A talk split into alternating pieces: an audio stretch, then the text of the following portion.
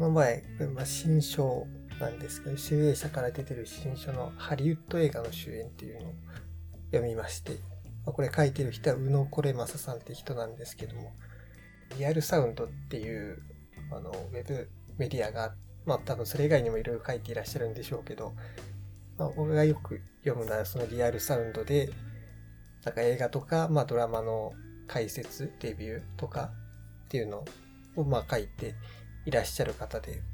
でもまあその人が出したハリウッド映画の終演っていう新書なんですよね。で、これ、まあタイトルがなかなか衝撃的ではありますよね。ハリウッド映画の終演と、まあ、終演終わりとまあ言い切ってしまってるわけですが、まあ内容はですね、ここ2、3年ぐらいの映画ですね。映画12本取り上げてるんですが、何取り上げてるかっていうと、まあ最初がプロミシング・ヤング・ウーマンで、えー、まああとはいろいろパワー・オブ・ザ・ドッグとか、あとヒーロー映画もありますね。あの、スパイダーマン・ノーウェイ・ホームとか、あとジャスティス・リーグ、ザック・スナイダーカットと、そしてもっと最近のフェイブルマンズ、リコリス・ピザ、まあ、あとはあの、いわゆるハリウッド大作らしい大作のテネットとか、デューンとか、アバターとか、アバターの続編とかね、あの、そこら辺のこと、12本を取り上げて、12本じゃない、16本ですね。4本が4章だから。えっ、と、16本取り上げて、まあ、最近のこう、ハリウッドについて、まあ、書い書いてるってことなんですけども、まあ、僕が、まあ、宇野これますさんの文章比較的、まあ、リアルサウンドとか、まあ、あとこの本も買ってあの読んだわけですけども、うそれなりにこう、なんて言うんでしょうね、なぜ信用してるかっていうと、あの、この人はちゃんとそのドラマ的な文脈というか、まあ、映画評論家ってなんか映画しか語らない価値じゃないですか。まあ、それが仕事だから当たり前っちゃ当たり前ですけど、まあ、でも今のハリウッド作品を語るのに、まあ、たとえハリウッド映画だとしても、そのハリウッドドラマの文脈っていうのを、ハリウッドドラマ、ハリウッドのテレビドラマっていう文脈っていうのを全く無視した上での、その評論っていうのがあんまり良くないなっていうか、テレビドラマの文脈を無視した、して、そんな本質的な評論ができるとは思っていないんで、でもまあ実際それが、その、ドラマ的文脈まで捉えて、あの、映画の評論やられてる人、日本にはあんまりいなくて、まあその中の一人が、まあ、宇野これますさんだったりするんで、あの、が、あの、この人の文章を、まあ比較的読んだりすることが多いんですが、でも特にこの本がテーマとしてるのはそうです。まあキャンセルカルチャーっていうものと、っていうのと、まあ、あと最近のそうです、まあ、スーパーヒーロー映画に代表されるようなファンダムというか、まあ、ファンね、ファンの集団のことファンダムって言うんですけど、まあ、ファンダムの力が最近増してるというか、熱狂化が進んでるというか、まあ、そういった傾向はあるんで、その2つの軸があるのかななんて僕は思ったりしますが、キャンセルカルチャーとかファンダムの加熱化とか、まあ、そこら辺を軸に書いてるっていうのはまた新しいですね。本当にこう2、3年のことですからね、キャンセルカルチャーとか、ファンダムにこびるハリウッド映画というかね、そういうのは最近のことで、まあ、そこら辺をこう、全体的に俯瞰して書いてあるっていうので、あのなかなか面白かったですね。他には、こういう映画評論はあるべきだったんですけど、これまでなかったんでね、こういうふうにあるっていうの面白かったですね。でもまあタイトルはなんかハリウッド映画の終演っていうことで、まあなかなか暗いというか、そういう、あの、まあ、結論なのかななんてちょっと思ったりするんですけど、まあそこまで別に暗いことばっか書いてるわけじゃなくてね、あの、な、何、あの、はい。今後の先行きみたいなものはね、一応ちょっとね、予想みたいな感じであるんで、別に全く終わりっていう意味で書いてるんではないと思います。ただまあ僕が、そうですね。まあ、あえて言うなら、ハリウッド映画は、ま、終演するってことに関しては僕は、異論はないですけどね、ハリウッドのドラマっていうのはまだまだ終わらないのかなって思ってます。信じてます。そうであってほしいなと。まあ今のところそのドラマの、テレビドラマの方はね、あのまあ一旦ピークを迎えたって感じで、まあピークの後これから下り坂かどうかっていうのはまた、ちょっとわかんないですけども、まあ、少なくともまだそんな下り坂ではないし、まあそうか、まあこれピーク TV の話になりますね。ピーク TV の回聞いてくださったです。なんか、第10回ぐらいで僕と二文字さんがピーク TV ってものについて話してたと思うんですけども、まああと僕があれですね、Kindle の方で出してる本も、海外ドラマパンチっていう本を7月に出して、それを全体的にピーク TV に関しての話なんですけど、まあ、ピーク TV っていうのは主にそうですね、21世紀入ってから2000年頃からこうテレビドラマが制作される本数がどんどん増えていってるっていう、そういうトレンドの話で、で、まあ、数が増えると同時に質も向上していったっていう、まあ、いわゆるチャチー、チャチーって言ったらあれですけども、まあ、それはそれの良さがあるっていうのはまあ、よくわかりますけど、まあそういうテレビドラマらしいテレビドラマからどんどん映画的なドラマが増えていく。まあそういう意味で質が向上したっていう、そういう意味でどんどんピークに向かっている。全然ピークを迎えない。どんどん向上していくっていう、そういう時代をピーク TV っていうんですけど。で、まあ一説にはこの2023年がピーク TV のピークを迎えたんではないかと言われていて、まあ、ピーク TV ってさっき言ったように2つの側面がありますよね。数的な側面と質的な側面。で、質的な側面に関してはまだわかんないですよね。これから面白い作品が出てくるかもしれないんで。まあ確かに今年、あれですね、あの、まあサクセッションと、まあテッドラストが終わり、まああと去年ベターコールソウルが終わりって感じで、まあ本当にそういうでかい傑作中の傑作みたいなドラマが相次いで終わったんで、まあ質的なところでちょっと一区切り迎えたのかなっていう印象はありますけど、でもまだ、まだまだ素晴らしいドラマいくつもあるんで、ね、ザ・ベアとか、あの、ザ・ラスト・オブ・アスとか、ハウス・オブ・ザ・ドラゴンとかまだまだあるんで、うん、そっちはまだ続いていくかなって思うんですけど、まあでもそもそもピーク TV っていう言葉は量的な言葉、面から作られた言葉なんで、その量的な面に関してはまあ2023年がピークっていうことで、まあ、ほぼ決まりなのかなっていう気はします。どういうことかっていうと、えっと、2022年の1年間で作られた、えっと、アメリカで作られたテレビドラマの数っていうのが確か599本なんですよね。で、それまでもずっと、まあ、あのコロ、コロナあった2021年は除いて、2022年だけど、まあそこは一回除いて、毎年増え続けてきたんですけども、まあ、2023年は599本以下になるのはほぼ確実ですよね。っていうのは、あの、ストライキがまだまだ続いてますからね。脚本家組合 WGA のストライキと、えっと、俳優組合のサガーフトラのストライキがもう続いて、本当に長いですよね。もう俳優組合の方がもう2ヶ月、脚本家ずっとやってますよね。5月からやってますから、5、6、7、8でもう4ヶ月以上やってるっていうことで、まあ、この期間ずっとドラマは作られてないってことですから、まあそれは今年来年は明らかにドラマの数減りますし、で、まああと、この制作会社の方もね、コストカット、コストカット言ってるんで、その後もまあ別にそこまでたくさん増えるとは思えないんで、まあ数的には減るでしょうね。ただまあ599本から、じゃ例えば300本に減ったとして、まあそれが私たちの何か視聴習慣を大きく変えるかって言ったら、多分変えないと思うんですよね。だって599本全部見てる人なんてこの世に一人もいないんですから。まあ、多少の取捨選択がされるとしても、あの、本当に面白いドラマっていうのは残るんで、僕はその点に関しては問題ないのかなっていう。そのつまりピーク TV は今年で終わると思います。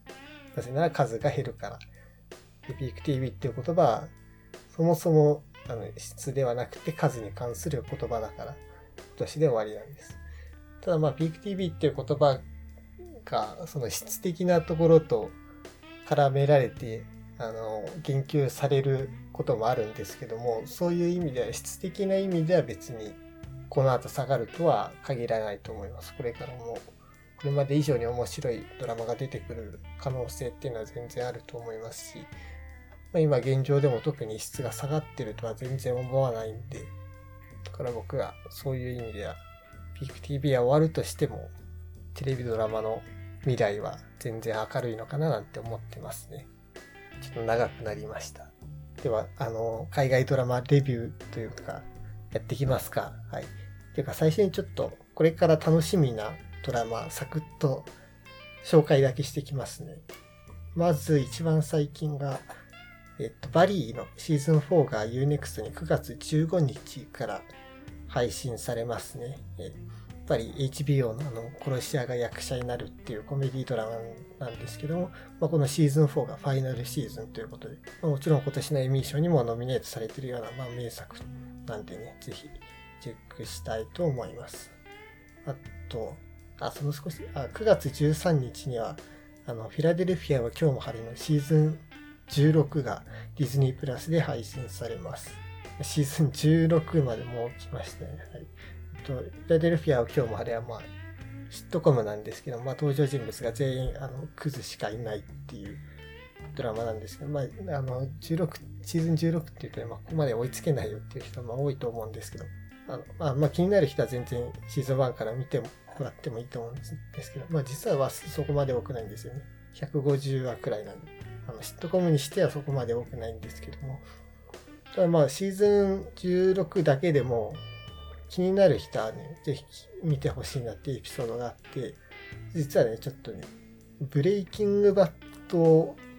的な、っていうかね、えっと、まあ、言っちゃいますけど、ブレイキングバットのブライアン・クランストンとアーロン・ポールが出てるあのエピソードがあるんですよ。このシーズン16には第4話か5話か忘れましたけど、そのくらいで。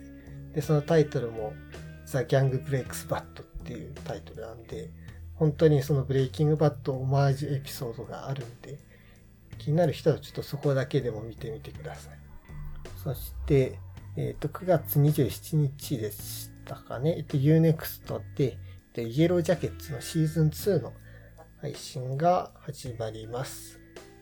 女子サッカーチームが乗っていた飛行機が森に墜落してサバイバルをするとか、まあそういった感じのドラマなんですけども、シーズン2は多分、あの、カニバリズム、人食いの話があるのかななんて思って、シーズン1以上に怖い、グロいテイストになっているなんて聞いてるんで、ちょっとこれも楽しみですね。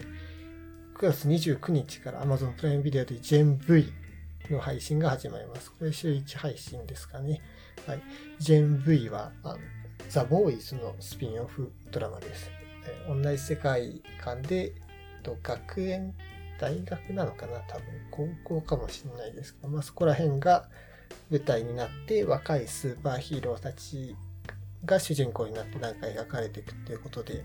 まあ、予告編見ましたけども、相変わらずグロそうでいいんじゃないですかね。で、まあ、この GMV っていうタイトルなんですけども、今若い人、20歳前後の人のことを Z 世代って言いますよね。で、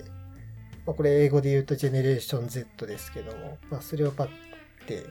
ジェネレーションを略してジェンってあの、一般的に言ったりするんですけど、まあそれをパクって全 V なんですけど、まあなぜ V かっていうと、ボート車の V だと思いますね。なんで。だから全 V なんですよ。そそれから来月10月の20日には、まあアメリカの Amazon フリービーですけども、ボッシュレガシーのシーズン2が配信が始まります。で、日本の配信日はまだ決まってないんですけども、まあ、シーズン1の時は、そのアメリカと同じ日に Amazon プライムビデオで配信されたんで、まあ、日本でも同じく10月20日に Amazon プライムビデオでボッシュレガシーシーズン2が配信されるんじゃないのかなってちょっとあの期待してます。で、あのティーザートレーラーがすでにあの YouTube とかでは公開されていて、まあ、これ見るとね、なかなかシリアスな雰囲気がして、あの本当にあのシーズン1のすぐ、シーズン1の最後に衝撃的な出来事が起きたのを覚えているかもしれませんが、あの続きが描かれます。なんで、それはシリアスになりますよね。だいぶ、なんか予告編見た感じではかなり期待してますね。もうあとさらに先なんですけど、まあ、11月の17日からネットフリックスで、えっと、スコット・ピルグリム・テイクス・オフが、えっと、これアニメですけども、配信が始まります。スコット・ピルグリムってね、聞いたことありますかね？えっと、2010年ぐらいでしたっけね？映画の、エドガー・ライト監督の映画で、スコット・ピルグリム VS 邪悪な元彼軍団っていうのが公開されてまして、で僕すごい好きなんですよね。まあ、コメディ映画ですけど、まあ、原作がコミックで、コミックだけどなんか、まあめっちゃ日本のサブカル的なものから影響を受けてたりして、で、まあなんかゲームっぽい雰囲気とかもあってね、なんかいろいろごたまぜな感じ、感じなんですけども、それをそのまんまね、映画にしたような感じで、本当に、ね、何でもありみたいな映画なんですけど、それがすごい面白くって、で、それからその映画面白いなって思って、原作も読んで、原作のコミックも読んで、それもすごい面白かったんで、ね、ストーリーに関して言えばね、あの映画よりも原作の方が、まあもちろん全然面白かったんで、余計ハマりましたね、スコット・ピルグリム。で、さらにあのゲームの、ゲーム版までやりましたからね。そう。スコット・ピルグリムのゲームっていうのはね、あの原作からインスパイアされたものとしてあるんですけどもね、それもなんか、あの普通に楽しくやりました あのゲームの方はあんまりストーリーないんですけど、ピコピコ、ピコピコって感じで、あの、古き良きって雰囲気がしますよ あの、ね。なんでどれも本当に面白くって、コミックも映画もゲームも面白いっていう稀有な作品だと思うんですけども、このアニメ版実は、ままず原作者のブライアン・リオマリーが関わっていて、で、さらにその映画版のキャストが全員声優を務めてる。全員、本当に全員なんですよ。実はスコット・ピルグリムの映画に出た人ってその後結構有名になってる人が多くって、あとまあ主演はマイケル・セラですけど、他、あとはあのメアリー・エリザベス・ウィンステッドとか、あとブリー・ラーソンとか、クリス・エヴァンズとかですよね。あの、そこら辺なんかみんな結構有名になってますけども、このアニメ版でもしっかりね、声優を再現してくれるってことでいいですし、しかもあと、あの、ゲーム版はね、音楽がすごいいいんですけども、その音楽やってた、あの、穴マ口っていうバンドがいて、その人たちがこのアニメ版の音楽もやるっていうことで、本当にね、この原作映画、ゲームのいいところをね、全部持ってきたアニメ版ってことで、すごいんですね。あ、で、このアニメ制作したのは日本のスタジオで、あの、サイエンスサルっていう、えっと、去年の犬王とかっていう映画があってそ、それを作ったスタジオの作品ってことで、そこら辺のクオリティもちゃんとね、あの、期待できるところなんで、もしかしたらこの、うん、この下半期一番楽しみな作品かもしれないです。スコット・ピルグリム・テイクスの。あの、まあ、スコット・ピルグリム見たことないって人も全然これ、あの、いけるやつだと思うんで、もうちょっとでも気になるって人はぜひ、ぜひぜひ、あの、見てみてください。それでは、あの、やっとですけども、レビュー、レビューしましょう。何をしましょう。まあ、この2ヶ月分ぐらいですね。あの、8月のレビューはしなかったんで、まあ、いくつかあって、えー、っと、そうですね。ちょっとガンニバルの話しますか。そう、カーニバル、日本のドラマです。ディズニープラスで配信されてますよね。で僕、日本のドラマって全然見ないくって、本当に、まあ、皆無と言ってもいいほど、まあ、大昔に、あれですね、探偵ガリレオのやつとか、あの、見たことありますけど、本当に中学生ぐらいの時とかなんで、本当にそのレベルでしか見てないんですけど、ガンニバルは、あの、かなり評判が良かったんで、見てみて、そうですね、あの、なかなか良かったですね。っていうのは、一番面白いって思ったのは、あの、来る、えっ、ー、とね、トンネルの中で、なんか敵に襲われるシーンがあるんです。えっ、ー、と、カーチェイスからの襲われるシーンっていうのがあって、まあ、いわゆるアクションシーンなんですけどね、そこはすごい、なんつうかハラハラした感じで、なんかガチの感じのアクションシーンで、そこ見て、あ、すごいなって思いましたし、あと、同じ回ですかね、あの過去の話が、主人公の刑事の過去の話なんかもやったのもそのエピソードだったと思いますけども、そこのね、パートもなんかよくできてたなって思って、なんで、第3話ぐらい、4話ぐらいだったかなと思いますけど、そ、そこら辺が僕はベストエピソードだと思っていて、なんて言うんですよ。まあ、あらすじとか別に調べればいくらでも出てきますし、まあ CM もたくさんやってたんで、それでちょっと知ってるって人も多いと思いますけども、まあ、あの村の感じですよね。日本のね、村の。ちょっと嫌な部分を出した村の感じね。まあ、現実の村ってあそこまで嫌な感じはないのかなと思いますけども。うん。まあ、僕もね、あの、実は田舎出身なんですけど、村っていうほど田舎じゃなかったんで、そこまではわかんないんですけど、町っていうぐらい田舎に住んでまして、まあ、そこまで息苦しさはなかったですけど、もうあるんですかね、本当に。ああいう、あそこまで、このさ、まあ、ドラマ見てない人もなんとなくわかるかもしれないですけど、雰囲気、あの日本の村の人間関係がすごい閉じていて、何でもかんでも噂になって、全員が知り合いだからね、っていう、あの、すごい監視されてるみたいな雰囲気になってしまう村社会。ちょっとわかんないです。そこまですごい村があるのかどうか、今時。まあ、ただこのドラマ、ガンニバルについて言うなら、ちょっとね、えっ、ー、と、ストーリーがあまりにも中途半端でシーズン1終わっちゃったんじゃないのかなって思って、えっとね、祭り、まあ一つ大事なイベントとして祭りがあるんですよ。で、そのね、祭りのシーンまではね、シーズン1の中でやってほしかったなって思うんですよ。なんでまあ、祭り、ほとんど祭りの話ばっかしていってで、シーズン1で祭りやらずにシーズン2に引き伸ばすっていうのは、うん、なんか、なんか、ちょっとそこは気持ち悪かったなって思いましたけども。まあまあでもシーズン2ちゃんと作るようなんで、それはまあ、それはそれでよかったです。はい。あ、ザ・ベア行きますか？ディズニープラスで配信されてるザ・ベア、放題はあれですよね。一流シェフのファミリーレストラン。誰も言わないですよね。言わないですし、書かないですけど。みんなザ・ベアとしか言わないんですけど。シーズン2が7月末ぐらいに配信されて、僕は見ましたけど、すごかったですね。シーズン1もものすごく面白かったですけども、シーズン1もしっかりね、その期待に応えてくれるっていうか、そのシーズン1のレベルを超えるくらいの、本当に面白いし、すごいドラマだなって思いましたね。正直シーズン1が完璧すぎたんで、別にシーズン1超えられなくても、僕は全然あの、ありだと思ったんですけど、むしろしっかりやってきてくれて、まあ、このザ・ベアっていうドラマはこう、一流シェフっていう、まあ、現代にあるのはあれですけど、まあ、天才シェフのカーミーって人が主人公で、まあ、その人は、あの、ニューヨークの一流レストランで働いてたんですけども、このシカゴの、兄がやってたシカゴのレストランに戻ってきて、で、そこで、まあ、他の仲間たちとかと一緒にそのレストランを再建するためにいろいろやるっていうあらすじなんですけども、で、シーズン2ではそのレストランをまリニューアルオープンしようってことで、その準備の話なんですよね。もう全部準備の話です。なんで、あの、まあ、別に全然ネタバレじゃないんで言っちゃいますけど、えっと、シーズン1の、シーズン2の、えっと、ほぼ最後まで、最後にならないと、まあ、真相をリニューアルオープンしないんで、本当に準備ばっかやってるんですけど、まあでもその分、シーズン2っていうのは、そのカーミー以外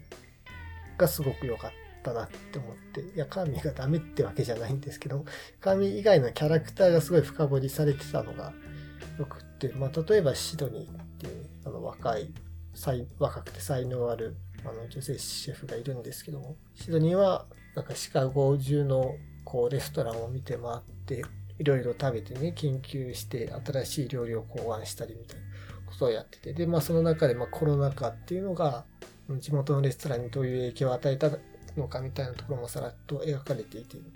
ていうのが良かったですし、で、コペンハーゲンに行ったのはマーカスでしたっけね。あの、そう、マーカスっていう、これはまあ、古山の料理人なんですけども、まあコペンハーゲンに修行ってことで行って、そこで別のプロのシェフからカーミーの友達だったかな。あの、えー、でこれ演じてるのがビル・ポールターなんですけど、ビル・ポールター演じるそのシェフから、まあちょっと修行をしてって感じで、それもなんかすごい、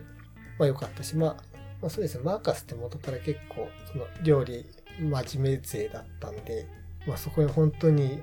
料理極められる場所っていうのが与えられて、なんか楽しそうっていうか、なんか、あの、楽しそう。なんか良かったって思いますね。で、で第7話は過去の話でしたよね。5, 5年前ぐらいで。カーミンの家族の過去の話で、まあ、これなんか、いきなりキャストがえらい豪華で、ジェイミー・リー・カーシティスとか、ボブ・オーデン・カークとか、あの、あのそういうくらいの人が続々出てくるっていう謎に豪華だったんですけど、マジね、地獄みたいな家族でしたよね。クリスマスの話なんですけどもね、もうね、怒号が飛び交うクリスマスでね、最悪だなって思いましたけど、なんか、本当に、本当に最悪。あのまあ、ああいう環境で育ったらね、そりゃカーミーだって厨房で怒鳴りたくなるっていうかね、怒鳴っちゃっても仕方ないのかなとか思いましたけども、そのくらいね、まあちょっとね、見てるのが辛いレベルでね、すごい迫力のあるエピソードにしたい。で、その次がね、また一転してね、今度はリッチーの話なんですけど、リッチーの話良かったですよね。リッチーはこれまでね、そんなに料理に興味ある風じゃなくて、まあそのカーミーのお兄さんのマイケルと友達だから、まあ、あのレストラン手伝ってるって感じで、まあ本人はあんまり料理とかしないタイプだったんですけど、まあでも、あの、カーミーからまた修行行けって言われて、で、えっと、まあ、給仕の修行ですね。サービスの方の修行だったんですけどもね、そこでこう、リッチが目覚めていくっていうね、おもてなしに目覚めるっていうんですかね、っていう話がね、すっごい良かったですね。で、テイラー・スウィフトですよね。そこでかかんのがね、いやー、本当になんか、ちょっと泣きそうになっちゃいますもん。あの、テイラー・スウィフトの曲で。そのくらいね、良かった。で、最後のね、2つのエピソードも、まあ、あそこは本当にザベアらしい2話でしたけども、そう、カーミーはね、カーミークレアになんか筒を抜かしてるって感じのシーズンでしたよね、今回はね。まあ、だからね、なんか結果的に他の人の方が、このシーズンに関してはよく見えたんですけども、クレアね、まあ、クレアは嫌いじゃないですけどク、レアっていうあの、あの人は。だって、なんかさ、幼馴染から、いや、なんか、久しぶりに会って、こう、あの、コンビニのガラスね、冷蔵庫のガラスになんか、頭、おでこくっつけ合って ね、あなたカーミーでしょつって。あで、なんかカーミーなんでちょっとね、しどろもどろしながら会話をするわけです。ねあなたのあだ名覚えてるわよとかね、そういう感じで喋るんですけども。なんかね、まあまあなんか、ああざといっちゃあざといんですよ。それはすごい。ね、でもね、まあそういうこと言われたらね、それは好きになっちゃうよなって思います。だから僕はカービィを責められないし、クリアめっちゃ可愛いし、なんで、あの、だからね、嫌いになれないんですよ。クレアもカーミーも。クレアがカーミーのことを好きになるのもわかるし、カーミーがクレアのことを好きになっちゃうのもわかる。うん。だから、だからだと。ともかく本当にいいドラマでしたね、やっぱり。昨年ベストに僕が選んだんですけど、そう、あの、僕一応年間ベストっていうのを、まあ、これまでブログの方で発表しているんですけど、まあ、今年は多分12月にポッドキャストでも言いますよ。言いますけど、えー、また今年もかなり上位の方に入れると思います。現代トップクラスのドラマですよね、ザ・ベアが。さて次行きましょう。じゃあ、ネットフリックスのカンクオンアース行きましょう。多分ね、誰も見てないと思いますけど、これはしばらく前ですよね。今年の2月ぐらいにネットフリックスで配信されたと思うんですが、カンクオンアース、フィロミナカンクとお勉強ってタイトルになってたと思います。で、何かっていうと、あの、歴史番組のパロディです。要は。ものすごく簡単に言えば。まあ、ヒロミナ・カンクっていう人が、まあ、ホストとして、こう、地球というか人類の歴史について解説していくっていう、まあ、定義でやってるんですけど、あのそれこそ、何ですかね、NHKBS プレミアムとか、あの、ナショナルジオグラフィックスのテレビ番組とかで、あの、歴史番組やってますよね。海外の歴史番組。日本のとは、あの、いろいろ形式が違うっていう、あの、海外の歴史番組見たことあると思いますけど、そのパロディです。まあ、それこそ観光アースも BBC で放送されてたんですけど、その BBC でやってるような歴史番組のあの形式でやってて、まあ、例えば、このヒロミナカンクが、こう、海辺を歩きながらカメラに向かって人類について語るとか、あと、えっと、歴史の専門家のね、大学教授のところに行って、なんか椅子に座って向かい合って、フィロミナ関係が質問して、大学の先生が答えるとかっていう、そういうと、そういうことをやってるっていう、ね、あの、あれですけど、去年とかね、今年の初めあたりにね、バズったんですよね。TikTok とかインスタ、TikTok ですかね、主に。で、バズって、YouTube とかも含めてですけど、つまり切り取り動画があの面白くて、一番バズったのはあのソビエトオニオンの話ですかね。あのフィノミナ・カンクが大学の先生とこうインタビューするときに、その先生の方に聞くんですよね。先生、ソビエトオニオンって何ですかねって聞いて、で先生の方は、ソビエトオニオンです。ソビエトユニオンの間違いじゃない。ソビエト連邦、ソビエトユニオンの間違いじゃないですかね。ってフィルムがカンカー言うんですよ。いや、私は、ソビエトオニオンのことを聞いてるんで、そうやって、なんかマンスプレイング、あの、私が女性だからって、なんかそういう、偉そうに説明しないでくださいって言って。でも、あまあ、大学の先生はもう仕方ないから、あわかりました。じゃあ、ソビエトユニオンではなくてソビエトオニオンの話ですねっ、つって。で、真面目にソビエトの玉ねぎの話をするっていうやつです。そ、そ、それが結構バズって、まあ他の場面もいろいろとね、話題になりましたけども、本当にそういう感じでね、あの、バカバカしさの詰まったものなんで、まあちょっと元ネタのね、歴史番組っていうのがどういう形式なのか知らないと何やってるのかっていうのが難しいかなっていうのもありますし、まああとあの、英語、英語特有のね、ジョークとか、あとイギリスの文化を元にしたジョークとかもあるんで、まあ正直わかりやすいとは言わないですけども、そういうイギリスっぽいジョーク、バカバカしいジョークとシニカルなユーモアっていうのを見てみたい人は観光ワースちょっと見てみてください。じゃあ次はじゃあ Amazon プライムビデオのジュリー・デューティーいきましょうか。それジュリー・デューティー17日間の陪審員体験っていうタイトルになっていたと思いますが、これは先月末ぐらいに配信が始まって、そう、えっと、アメリカでは5月頭ぐらいに配信されたんですけど、そう、Amazon フリービーで配信されて、で、配信前は正直誰も気にしてなくて、てかここ,、うん、これが配信されるってことすら知ってる人ほとんどいなかったと思うんですけど、配信が始まる始まるとね、これだいぶ話題になって、で本当に話題になってエミー賞のコメディ部門にノミネートされるほどにまでなったんですよね。こういうタイプの作品がエミー賞にノミネートされるのってすごい珍しいと思うんで、なんで僕も気になってたんですけど、えで、やっと見ることができました。これどういう話かっていうと、話っていうか、そもそもドラマかどうかすら怪しいんですけど、えっと、主人公は、まあ、ロナルド・グラッテンっていう一般人です。これもうガチの一般人です。まあ、演じても何にもしてない、ただの一般人なんですけども、まあ、このロナルド・グラッテンは、まあ、ある、えっと、裁判の陪審員として、あの参加、裁判に参加することになるんですよね。うん、アメリカなんでね、陪審員に、まあ、選ばれて、で、陪審員に選ばれた人は、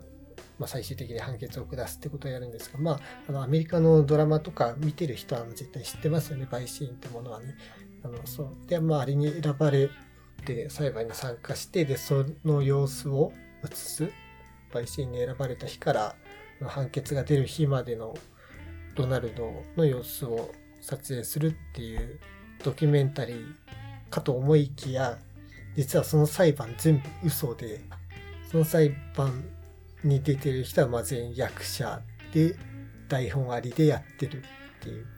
つまりめっちゃ壮大なドッキリ番組なんですよ、これ。ロナルド・グラッテンただ一人を騙すために、あの何十人もの役者が17日間、それを裁判をやり続けるっていう。本当にとんでもない話で。そう、だからね、裁判中すごい変なことがいろいろ起こるんですよ。まあ、それはその脚本に織り込み済みだからでもあるんですけど、まあ、それはね、あの、それ、本当に面白くて、そんなこと起こるわけないだろうっていう、まあ、起こるわけないんですけど、まあ、起こっちゃって。で、まあ、それでそのロナルドが、その裁判が嘘かどうかバレるんじゃないかとかね、こっちはちょっとハラハラしたりするわけですけども、そういったところもね、面白くって、まあ、ただそれだけだったら多分、うん、ただのドッキリ番組なんですけど、このね、ジュリー・デューティーがいいとこってね、本当にね、このロナルドって人がね、いい人なんですよ。いい人って言葉じゃ申し訳ないぐらいいい人。まあ、例えば、まあ、このジュリー・デューティーの中で、まあ、さっき言ったように変なことをする人っていうのがいるわけですよね。でもまあその変なことをする人のことをなんかいろいろ言ったりとかしないんですよね。まあ変な人だよとか、そういうことは絶対言わなくて、まあ逆にフォローしてあげる。うん。例えばある発明家の人がいるんですけども、まあ変な発明品ばっか持ってきてて、まあ、それはまあネタっちゃネタなんですけど、でもロナルドは別にそういう発明品をバカにするんじゃなくて、うん、あの、まあもしかしたらそういう発明品をバカにされたりしたことがあるかもしれないけど、でも、俺は応援してるから、その、そういう発明を、人の役に立つと思う発明をどんどんしていってほしいとか言ってくれるような人で、本当にいい人なんですよね。だから、まあ、ドッキリでしたっていうじゃないですか。ドッキリ番組なんで、最後は。ただ、まあ、そこで終わりじゃないっていうか、なんかその後もすごいいいなって思わせてくれる。だからな、ドッキリでしたって言われてさ、なんでお前ら騙してたのかよとかってな、そういうことにはならないですよ。ロナルドいい人だから。そこがすごい、なんか優しい気持ちになっちゃいましたわ。ロナルロナルドになりたいけど、僕はロナルドほど優しくはなれないと思うんで、ロナルドみたいな人と友達になりたいです。自分勝手、自分勝手ですけど。あとは、じゃあ、じゃあ、えっとね、あといろいろありますけどね。あと1本にしときます。Apple TV プラスのハイジャックだけ言っときます。ハイジャック。その名の通りで、飛行機をハイジャックされるっていうサスペンスドラマです。全7話でリアルタイムで進行します。つまり、7時間の出来事が全7話7時間で描かれる。24と同じ形式です。ただまあそんなあのリアルタイムですよってことを主張してなくて、24だったらあの、ピッ、ピッ、ピッ、ピッってあの、ね、もっと早いか、ピピピピピピピピでしたっけあの、デジタル数字がね、出てくるっていう表示あるじゃないですか。ああいう感じで時間を、ああいう感じで時間を強調してくると思うんですけど、ハイジャックはあの、あんまりそういうことしてなくて、まああんまり自然にやってるんで、なんて、あの、リアルタイムであることに一見すると気づかないっていう、それがいいのか悪いのか知らないですけど、一見すると気づかないんですけど、実はリアルタイムで進行してて、で主演はイドリス・エルバなんですけども、まあ、この人が、まあ、ハイジャック犯となんか駆け引きなんかしながら、